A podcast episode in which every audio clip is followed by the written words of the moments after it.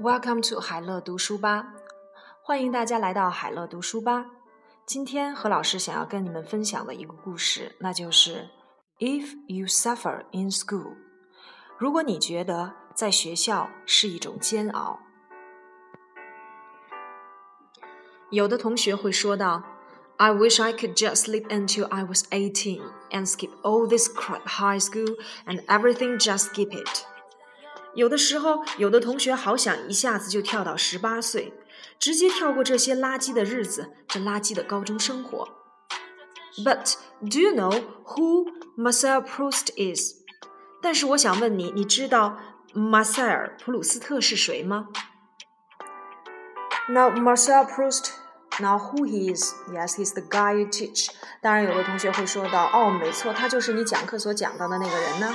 Yeah, French writer total loser, never had a real job, unrequited love affairs, gay, spent 20 years writing a book, almost no one reads. 哦，当然你们都知道，他就是我讲课所讲到的那个法国作家，彻头彻尾的失败者， 从来没有真正的工作过，得不到回报的单相思，同性恋。他花二十年写出了一本书，几乎没人读。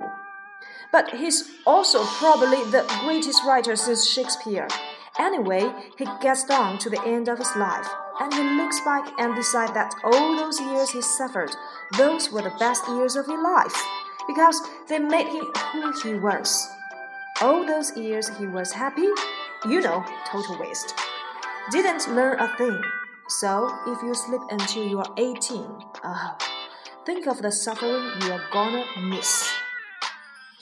但是我们也知道，普鲁斯特也可能是自莎士比亚以后最伟大的作家。